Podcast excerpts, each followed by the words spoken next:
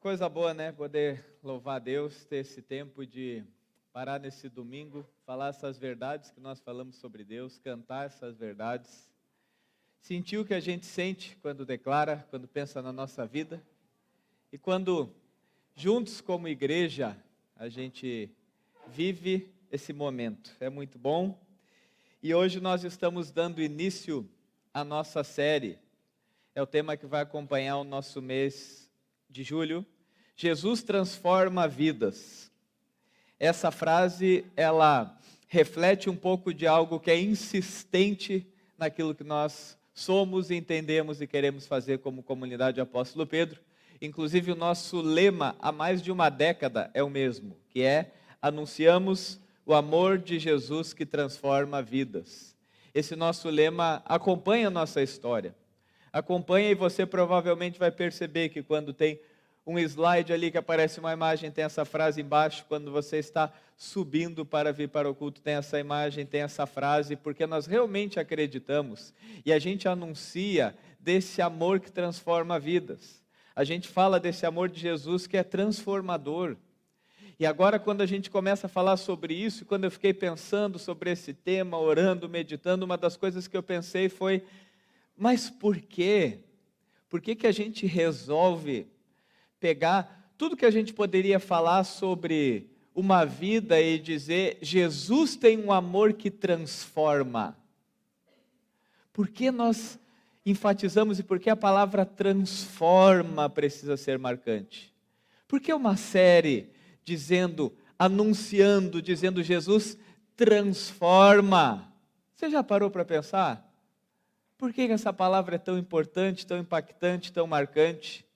E uma realidade sobre transformação é que eu e você entendemos a importância dessa palavra pela nossa condição natural. A nossa condição natural por causa do pecado, por causa da história da humanidade, daquilo que ela feriu a Deus, daquilo que ela se afastou de Deus e daquilo que a gente colhe na nossa vida é que a gente percebe que a nossa natureza deforma, que a nossa natureza ela precisa de transformação. E uma coisa que eu acho muito interessante é que quando a gente vai conversar com alguém que a gente vai conhecer essa pessoa, a sua biografia é marcada com capítulos de transformação. Talvez se eu sentasse para conversar com você e você fosse me contar da tua história, mais forte do que dizer o lugar que você nasceu, o time que você torce, se trabalha ou não navegue, você ia me dizer uma história que marca a tua vida, uma história que marca a tua biografia. E são histórias de alguns momentos que a gente sabe, ali eu fui transformado. Não é assim? Quando a gente vai contar a história da nossa família, quando a gente vai contar a história da nossa vida, tem capítulos, tem episódios tem cenas, tem frases, tem palavras, tem sentimento de dizer: aqui teve transformação. E essas coisas marcam a nossa vida. E é por isso que falar Jesus transforma vidas é um convite para a gente pensar, para a gente ouvir hoje e para a gente vivenciar esse momento pensando assim na nossa vida, na nossa biografia, nas transformações que já aconteceram, nas transformações que precisam acontecer em áreas da nossa vida que talvez estavam deformando, e a transformação nos trouxe vida de novo. De coisas na nossa vida que o caminho que tomavam, que a história que tinham, que a maneira que eram, precisavam de algo, e uma transformação trouxe esse algo. E é por isso que hoje, quando nós falamos de Jesus transforma vidas, nós nessa série escolhemos que nós não vamos pegar simplesmente personagens, ou pelo menos histórias onde nós temos os personagens mais famosos, mas pegar histórias que estão nesse encontro com Jesus que, por consequência, transformava vidas. Os personagens que nós vamos ver hoje são conhecidos, mas você vai ver que a história não necessariamente é pegando uma transformação, mas um aspecto de transformação que aparece do encontro com Jesus, da vida com Jesus. E para isso nós vamos ler Marcos capítulo 9, versículo 2 a 13. Quem tem a sua Bíblia e quiser acompanhar, vai ser projetado na tela também. Marcos capítulo 9, versículo 2 a 13 diz assim: Seis dias depois, Jesus tomou consigo Pedro, Tiago e João e os levou a um alto monte, onde ficaram a sós. Ali, ele foi transfigurado diante deles. Suas roupas se tornaram brancas, de um branco resplandecente, como nenhum lavandeiro no mundo seria capaz de branqueá-las. E apareceram diante deles Elias e Moisés, os quais conversavam com Deus. Então Pedro disse a Jesus: Mestre, é bom estarmos aqui. Façamos três tendas: uma para ti, uma para Moisés e uma para Elias. Ele não sabia, eles não, ele não sabia o que dizer, pois estavam apavorados. A seguir apareceu uma nuvem e os envolveu, e dela saiu uma voz que disse: Este é meu filho amado, ouçam-no. Repentinamente, quando olharam ao redor, não viram mais ninguém a não ser Jesus.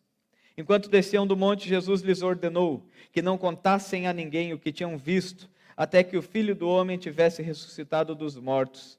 Eles guardaram o assunto apenas entre si, discutindo o que significaria ressuscitar dos mortos. E lhe perguntaram: por que os mestres da lei dizem que é necessário que Elias venha primeiro? Jesus respondeu: De fato, Elias vem primeiro e restaura todas as coisas.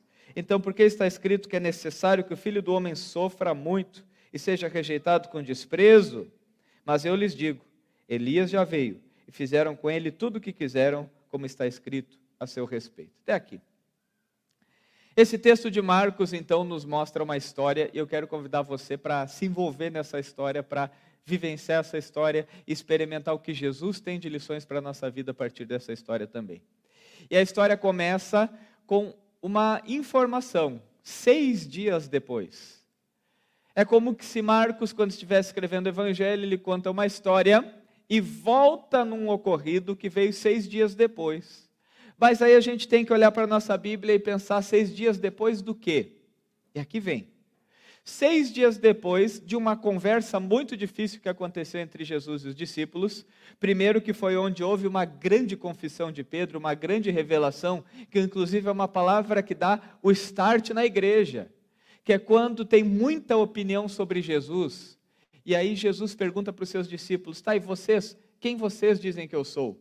Eles dizem: tu és o e Pedro diz: tu és Cristo, filho do Deus vivo. E Jesus diz para ele que aquela revelação foi uma revelação gloriosa, grandiosa que ele recebeu de Deus, de saber esse homem que já tem transformado as nossas vidas, que tem mudado a nossa biografia, que está na nossa história, ele é verdadeiramente o Filho de Deus, o nosso Salvador. Só que ao mesmo tempo que vem essa revelação gloriosa, vai tudo ladeira abaixo. Porque Jesus começa a dizer que ele ia sofrer, que ele ia morrer. E Pedro começa a dizer: Jesus, para com essa conversa. Que história é essa? Você é todo poderoso, como assim? E gera uma confusão. Jesus, inclusive, confronta Pedro com palavras duras, dizendo que era uma revelação que não vinha de Deus dele, que vinha de Satanás porque o plano de Deus era aquele, mas os discípulos estavam confusos, até que seis dias depois vem essa história de hoje. E aqui eu quero que a gente entenda um pouco, se não é um pouco semelhante com a nossa vida, as nossas experiências. Às vezes nós estamos entre sentimentos gloriosos de quem Deus é e dúvidas tremendas diante daquilo que a gente vive. Às vezes nós estamos diante de informações e de convicções que fazem a gente orar e cantar e dizer que Deus é tudo mas de repente algumas perguntas que vêm na nossa mente que tem a ver com a nossa história nos colocam em profunda confusão. Os discípulos estavam confusos entre aquele Deus que estava com ele, transformador de vidas, e a biografia deles, que tinham capítulos que eles não sabiam lidar com aquelas situações, até que Jesus chama a parte e leva três com ele: Pedro, Tiago e João no barquinho. Não era no barquinho nessa história aqui mas aqueles três que normalmente a Bíblia nos conta de sinais de intimidade com Jesus. E leva eles para o monte. Jesus leva os seus discípulos para o monte. E aqui tem uma questão muito interessante. Quando Jesus leva os seus discípulos para o monte, na verdade, Jesus está levando eles para uma experiência de ver a glória dele. O monte era marcado como um lugar de encontro com Deus. No monte, Deus tinha se revelado para Moisés e trouxe a vontade dele para o povo. Um lugar onde Moisés sobe o monte e a presença de Deus toma conta E veio uma mensagem para todas as pessoas. Na biografia do povo de Deus tinha: no monte a gente vê quem Deus é. No monte a gente vê a grandeza de Deus. No monte a gente enxerga a maravilha de Deus. No monte, Deus revelou seu poder para Elias. E no monte Deus mostrou que ele era maior que qualquer outra ideia de Deus, que qualquer outra pessoa, qualquer outro sentimento, qualquer outra coisa que pudesse ser semelhante a algo poderoso. Ele mostra o seu poder para Elias e no monte Elias diz: "O meu Deus é grande".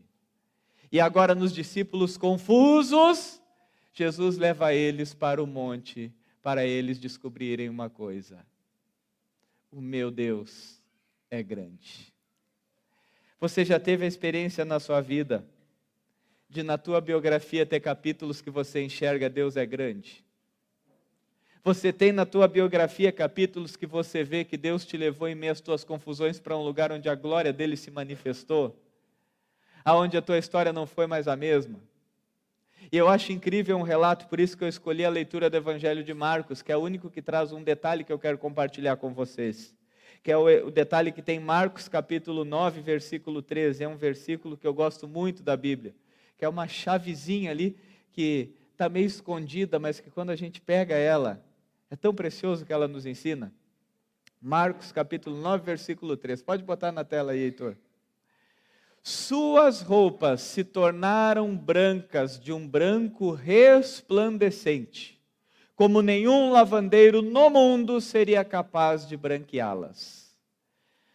Olha a experiência que esses homens têm. Confusos, sobem para o monte, vem a glória de Deus e há uma transformação nas roupas que eles estavam. Diz que as roupas que eles estavam, num toque daquele sobrenatural de Deus, se transformam num branco. Mas não era um branco qualquer. Era um branco tão resplandecente que nenhum lavandeiro do mundo seria capaz de branqueá-las. Marcos tentou fazer, quando escreveu o Evangelho, diferente dos outros que contaram essa história, ele tentou dar uma ênfase nessa história. Eu fiquei pensando, vocês já viram que tem o homo para roupas brancas? Mas tem o homo Power White. E aí eu pesquisei no Google qual é o homo mais potente. Daí diz que as lavanderias usam o homo Perfect White. Ou seja, tem o branco, tem o branco, branco, mas tem o branco que é branco, branco, branco, branco mesmo. Pedro, é, Marcos mais ou menos está dizendo assim: sabe aquela roupa branca lavada com homo normal, com Vênus? Esse é o Vênus Poder O2. Esse é o branco Perfect White, ou seja, não fazem igual. Hoje de manhã o exemplo foi do, do do clareamento, clareamento dental. Tem clareamento dental, tem clareamento a laser, mas aí está um branco que ainda não é o branco, branco, branco, branco. Esse aí é, se chama lente de contato, que é o dente do Firmino que jogava na seleção. Daniel disse que é o dente do Estênio Garcia de manhã. Fui pesquisar do Estênio Garcia, acho que é dentadura, mas é branca mesmo. Branco, um branco mais branco que o branco. Mas Marcos está dando essa ênfase para nos dizer assim: olha, gente, o que Jesus fez é algo que ninguém consegue fazer. O que Jesus foi capaz de transformar é algo que nem o maior especialista do mundo consegue. E eu fiquei maravilhado ao pensar nessa verdade. Jesus transforma a nossa vida de uma maneira que nenhum melhor lavadeiro do mundo consegue fazer. Jesus é capaz de mudar a nossa vida de uma maneira que nem o maior especialista do mundo consegue fazer.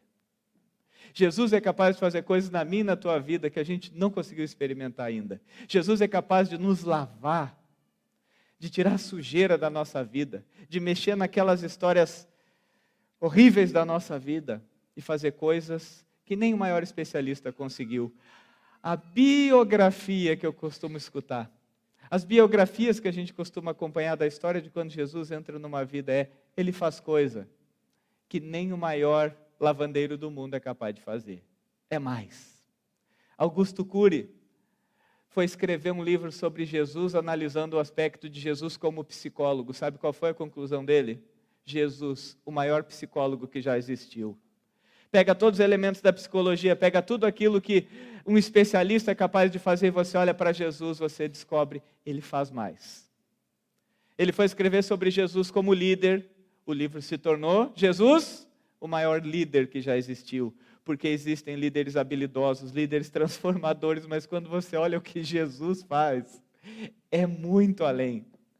Ele foi escrever sobre Jesus como professor, Jesus, o maior mestre que já existiu. As pessoas ensinam bem, as pessoas têm capacidade para ensinar, mas quando a gente olha para Jesus, Jesus é capaz de fazer o que nenhum lavandeiro do mundo consegue. Jesus é capaz de fazer na tua vida e na tua história algo que você ainda não experimentou. Ou talvez ao olhar para essa história você diz: Eu sei, porque Ele fez na minha vida. Eu sei o que significa um perdão verdadeiro, uma cura verdadeira, porque foi o que eu experimentei. Quando Jesus me levou ao monte, quando eu vi o poder dele, eu descobri que Jesus faz o que ninguém mais faz. Assim, a história da igreja, há mais de dois mil anos, é transformada por homens e mulheres que na sua vida têm um encontro com aquele que faz o que nenhum lavandeiro no mundo é capaz de fazer, que transforma o que ninguém mais acredita que pode ser transformado, que restaura aquilo que está quebrado, que cura aquilo que está adoecido, que traz vida para quando há sinais de morte. Meu querido, minha querida, nessa noite eu quero que você viva essa verdade na tua vida. Que você experimente na tua vida. Jesus tem o poder de fazer na tua vida o que ninguém mais faz. Jesus tem poder de trazer coisas que não são explicáveis, que é só no encontro com Ele que a gente percebe, Ele faz. Ele faz. E é por isso que nessa noite o sentimento é adorá-lo. Ver a sua glória, ver a sua grandeza e dizer: Senhor, tu és tudo. Tu és mais, tu podes mais. E na tua biografia já tem essas histórias e que tenha mais. Sabe que às vezes a gente escuta essas histórias e fica pensando, é para mim? Eu quero dizer para você que esse poder de Jesus é para todos nós. Missionário Pedro do Borel teve há pouco tempo atrás aqui, e tem uma frase que ele usa que ele diz assim: a melhor tradução para a palavra aleluia é só entende quem sente. Ele diz: quando uma pessoa diz aleluia, parece coisa de maluco. Mas quem sente o que faz brotar aquela palavra, de ver como Deus é grande, de ver aquilo que Ele toca na nossa vida, aquilo que Ele nos transforma, aí a gente começa a entender. Essa transformação de Jesus é uma transformação que eu tenho certeza que na tua biografia vão ter capítulos de que você diz, de que você experimenta, de que você vive sabendo, Ele é maior, Ele faz mais. Tem coisas na minha vida que já tentei com muitos especialistas e não quero abrir mão dos especialistas, mas eu quero entregar para Jesus porque Ele é capaz de fazer o que nenhum lavandeiro do mundo consegue. Jesus transforma vidas. Mas seguindo a nossa história, a gente precisa também refletir. As nossas biografias e a nossa história com Jesus e as transformações que Jesus faz em nós não são apenas capítulos que a gente sobe para o monte e que vê a glória de Deus, mas elas são moldadas quando a gente desce. Vocês viram o que Pedro sentiu? O que Pedro expressou? Pedro diz: Senhor, que coisa boa está aqui. Que coisa maravilhosa o que tem aqui. Eu já vou até construir uma tenda, já fica aqui Elias, fica aqui Moisés, fica aqui Jesus. Não vamos descer mais. Lá embaixo é complicado, vamos ficar por aqui. Aqui está tudo certo. Aqui está maravilhoso, não vamos descer. Parece que Pedro já sabia, né? Ele já lembrava da realidade. Talvez a nossa realidade, depois de um domingo à noite como esse, a gente lembrar que daqui a pouco vai sair por essa porta e volta tudo ao normal mas precisa descer. E quando eles descem, é muito interessante que tem uma frase que diz assim: Charles Stern, ele diz assim: Jesus foi transfigurado no alto do monte, mas nos transforma no vale. Na tua biografia deve ter muitos capítulos de que Deus é glorioso, de que ele respondeu às tuas orações, de que você sentiu o poder dele de que você sentiu a presença dele, mas, meu querido, talvez as maiores mudanças que transformaram quem você é foi quando esse poder foi vivido na realidade da vida. Quando os discípulos desceram do monte, o primeiro encontro de Jesus é com os outros discípulos que não conseguiam curar um endemoniado. Ou seja, a primeira coisa que eles encontram a ver a glória de Deus é a incapacidade deles, é o fracasso deles, é as coisas que eles não conseguem fazer, é os assuntos que eles não conseguem resolver, é as orações que parece que não acontecem como eles estão pedindo. Quem vê a glória de Deus experimenta capítulos na sua história que as coisas não dão certo. Hoje eu tive uma experiência bastante impactante ao final do culto da manhã. O culto foi muito bonito, era a mesma mensagem de agora à noite. Eu desci, sentei ali na minha cadeirinha do canto ali, onde está o texto, fotógrafo sentado agora. Pegou minha cadeira, né? Está tudo bem. Ali no canto, sentei na minha cadeirinha, como eu costumo fazer antes e depois do culto, e quando eu sentei ali, veio uma menina, que estava sentada mais ou menos aqui, a Sofia, de oito anos de idade. Que semana passada eu fiz o sepultamento da mãe dela. E essa menina se abraçou em mim, ficou chorando e soluçando e não soltava. Passou cinco minutos, passou dez, e era a família em volta chorando, o pessoal observando ali. É tão difícil lidar com essas coisas, né? Uma criança chorando, eu falando da glória de Deus, e a gente experimentando a realidade do vale. A gente experimentando que na vida tem capítulos em que a resposta não vem como a gente queria. Em que a gente convive com a dor humana, em que a gente vê que nem tudo dá certo, nem toda oração acontece como a gente imagina, mas nem por isso Deus deixa de ser Deus. E aquela menina foi foi uma marca de Deus dizer para a minha vida e confirmar tudo que eu estou dizendo para vocês. A gente tem na nossa biografia histórias gloriosas de quando Deus nos encontra e se revela. Mas às vezes os momentos mais marcantes da nossa vida é quando Deus cuida de nós nos vales. Talvez na tua biografia tem quando foi o momento mais difícil, onde você mais sofreu, ali que tinha a transformação que a vida voltou. Talvez foi nos momentos mais difíceis da tua vida que onde você fez tanta confusão, tanta bagunça, que foi onde Deus te resgatou. Talvez você tenha nas suas histórias de relacionamento momentos tão difíceis, com tanta atrapalhada, com tanto erro, com tanto fracasso. E exatamente naquele lugar que Deus vem e ali começa a mudança na tua história. Quando nós falamos que Jesus é aquele que transforma vidas, ele é aquele que nos transforma porque ele nos convida a andar com ele, experimentar momentos de glória, mas experimentar que no meio dos fracassos, ele segue nos amando, ele segue transformando, ele segue fazendo milagres. Às vezes você vai dizer: como pode? Enquanto eu chorava, veio a minha maior alegria. Como pode que quando eu errei, foi quando eu parei de errar? Como pode que quando eu estava num dia normal da minha vida foi que eu vi um dia glorioso? Esse é o nosso Deus que faz e que nos convida a experimentar as transformações dele. A transformação é um processo, não é um evento. Pode botar na tela, por favor? A transformação é um processo, não é um evento. Se você na sua vida fica pensando que a glória de Deus, que as transformações de Deus têm a ver com o momento glorioso que você tem para contar, a vida real vai te mostrar que as grandes mudanças acontecem no teu dia a dia.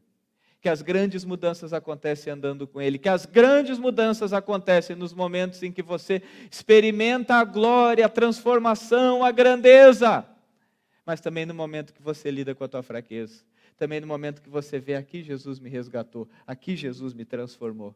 E hoje, quando eu digo para você e quando nós falamos sobre o amor de Jesus que transforma vidas, e anunciamos o amor de Jesus que transforma vidas, a verdade para a tua vida é: Deus te convida a colocar na tua biografia a história de que Ele te transforma. A ter na tua biografia esse sentimento de dizer, lá nos montes, eu posso dizer, Ele fez o que ninguém mais faz. Mas lá nos fracassos da minha vida eu creio. Ele é capaz de fazer o que eu tenho certeza que ninguém mais faz. Ele sabe como você está. Ele sabe o que você passa. Ele sabe o que você vive. E talvez você já buscou especialistas, já buscou orientações, já buscou soluções. E continue buscando. Mas saiba, hoje você é convidado a experimentar e a viver na presença daquele que faz o que nenhum lavandeiro no mundo é capaz de fazer. Experimentar uma liberdade da culpa que ninguém pode te oferecer. Experimentar um alívio em meio às angústias que nenhum remédio consegue. Experimentar a salvação que só Ele pode te dar. Que assim Deus nos abençoe e que nessa noite você tenha essa experiência de dizer para Deus quando participar da ceia: Senhor, aqui estou eu. Às vezes convicto, às vezes com certeza do que o Senhor faz, mas às vezes confuso nas coisas que eu não entendo, nas coisas que eu não percebo. Aqui estou eu, Senhor, com coisas na, na minha biografia que eu digo: o Senhor fez maravilhas, o Senhor fez milagres mas que também na biografia às vezes eu desço no vale e digo: não deu certo, não consegui, não aconteceu. E aí você vai experimentar hoje. Confia. Entregue mais uma vez para Jesus a tua vida, teu coração. Faça uma oração sincera de perdão nessa noite, de dizer um novo caminho, Senhor uma transformação de novo. Eu quero experimentar que o Senhor é aquele que faz, que nenhum lavandeiro do mundo é capaz de fazer.